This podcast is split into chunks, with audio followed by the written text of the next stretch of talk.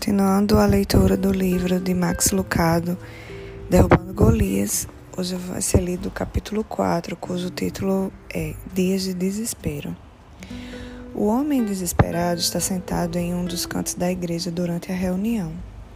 Boca seca, mão suando, ele mal se mexe. Sente-se deslocado em uma sala de discípulos, mas para onde mais ele pode ir? Acaba de violar cada uma das suas crenças feriu cada uma das pessoas que ama. Passou uma noite fazendo o que jurou que jamais voltaria a fazer. E agora, no, no, domingo, lá está ele sentado e com um olhar fixo, ele não fala.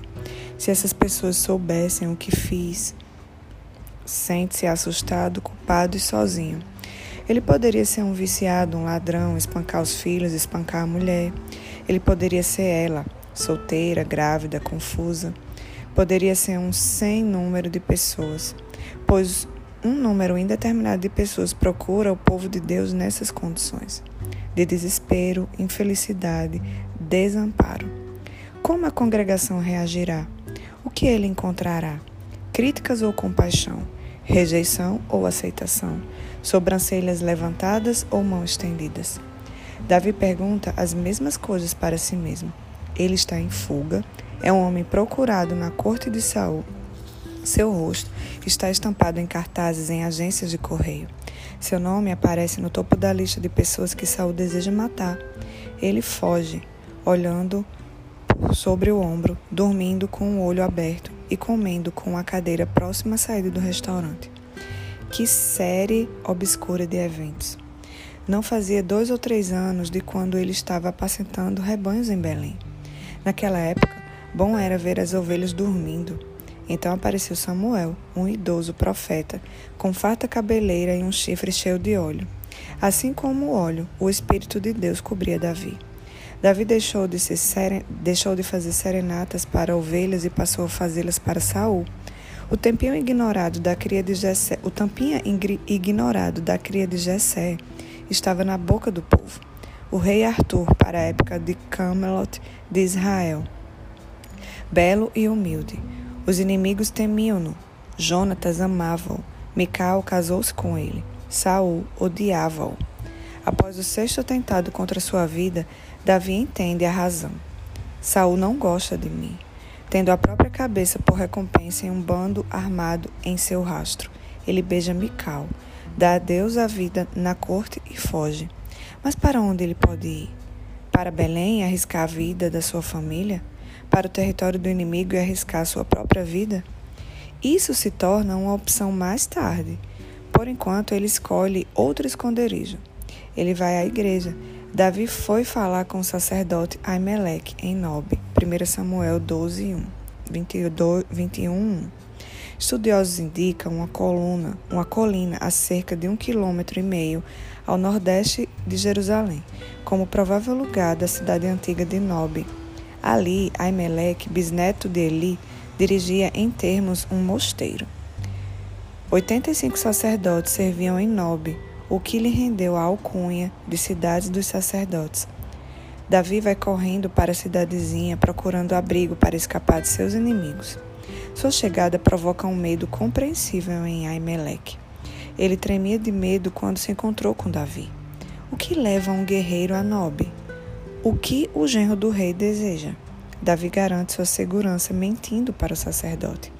O rei me encarregou de uma certa missão e me disse: Ninguém deve saber coisa alguma sobre a missão e sobre as suas instruções. Então, o que você pode me oferecer? Dê-me cinco pães ou o que tiver. Desesperado, Davi recorre à mentira.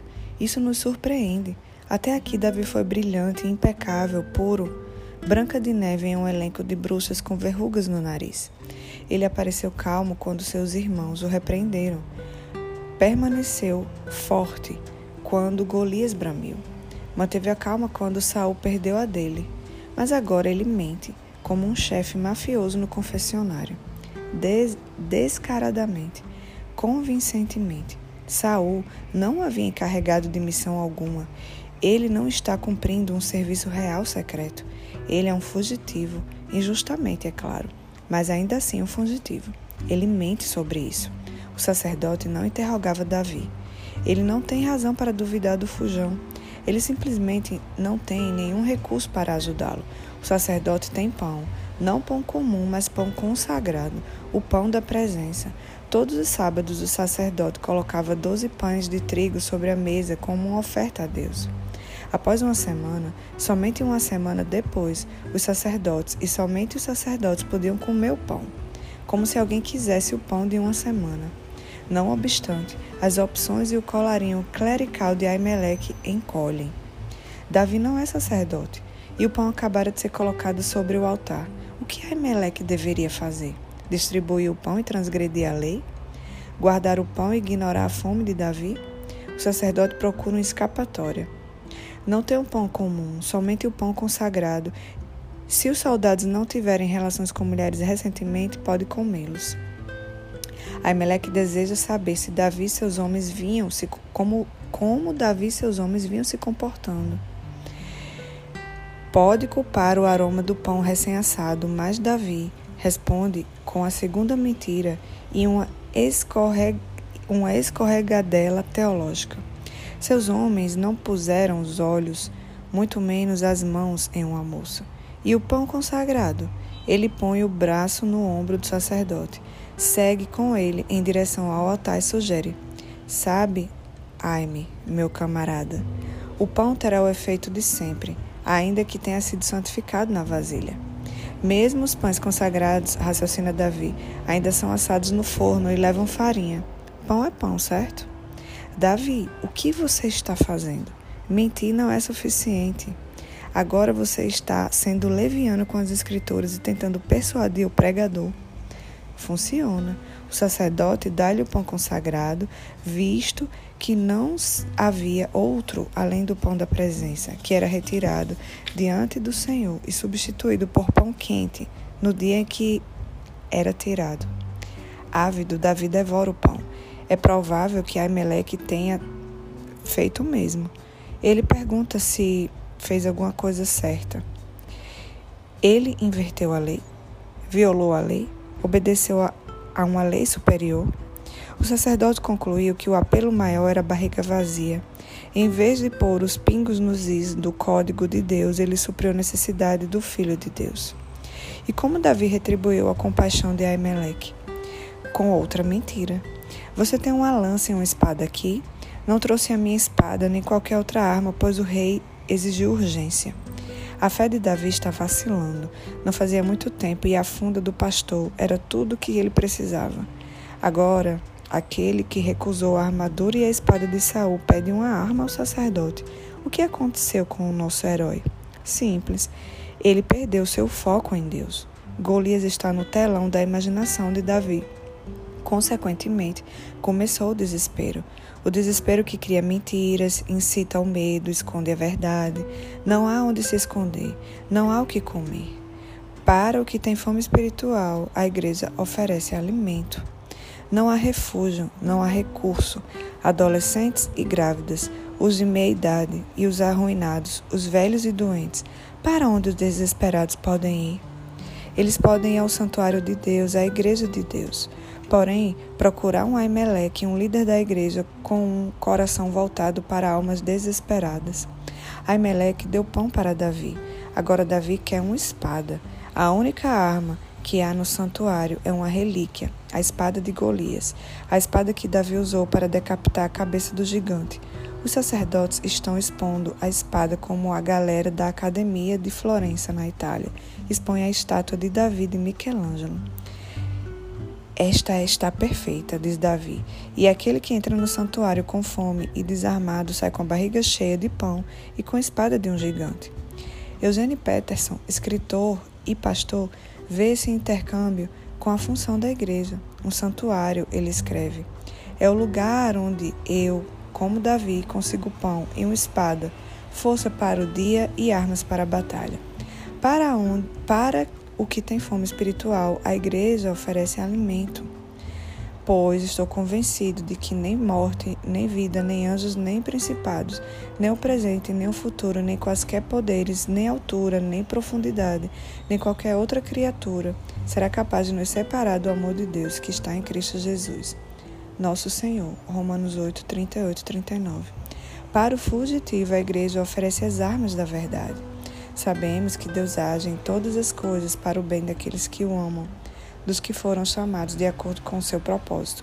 Romanos 8, 29. Pão e espadas, comida e equipamento. A igreja existe para prover ambas as coisas. Ela consegue fazer isso? Nem sempre. Ajudar pessoas nunca é um negócio organizado, porque as pessoas que precisam de ajuda não levam uma vida organizada. Elas entram na igreja como fugitivos, pedindo abrigo para escapar dos saús furiosos, em alguns casos, das más escolhas em outros. Os Aimeleques da igreja, líderes, mestres, pastores e assim por diante, são forçados a optar não entre o preto e branco, mas por tons de cinza, não entre o certo e o errado, mas por um pouco de cada. Procurar o espírito mais do que a letra da lei. Jesus convida a igreja a se inclinar na direção da compaixão. Um milênio depois, o filho de Davi lembra da flexibilidade de Aimeleque. Naquela ocasião, Jesus passou pelas lavouras do cereal no sábado. Seus discípulos estavam com fome e comeram e começaram a colher espigas para comê-las. Os fariseus, vendo daquilo, lhe disseram: Olha, teus discípulos estão fazendo o que não é permitido no sábado. Ele respondeu: Vocês não leram o que fez Davi quando ele e seus companheiros estavam com fome? Ele entrou na casa de Deus e, junto com seus companheiros, comeu os pães da presença que não era permitido fazer, mas apenas para o sacerdote. Ou vocês não leram na lei que no sábado os sacerdotes no templo profanam esse dia e contudo ficam sem culpa. Mateus 12, de 1 a 5. No final do dia, no santuário, a pergunta não deve ser quantas leis foram violadas, mas, em vez disso, quantos Davis desesperados foram alimentados e equipados. Aimeleque ensina a igreja a procurar o Espírito mais do que a lei, mais do que a letra. Davi ensina os desesperados a buscar ajuda entre o povo de Deus. Davi tropeça nessa história. Almas desesperadas sempre tropeçam. Mas, pelo menos, ele tropeça no lugar certo, no santuário de Deus, onde Deus atende e ministra os corações desesperados. Voltemos à história com a qual começamos esse capítulo.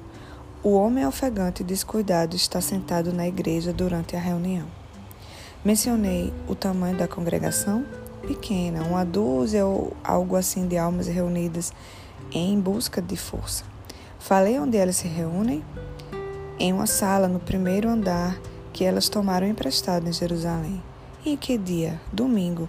Domingo após a crucificação, na sexta. O domingo após a traição, na noite de terça uma igreja de discípulos desesperados. Pedro agacha-se, agacha-se na esquina e tapa os ouvidos, mas não pode calar o som da sua promessa. Estou pronto para a morte. Lucas 22, 33. Deus traz pão para nossa alma.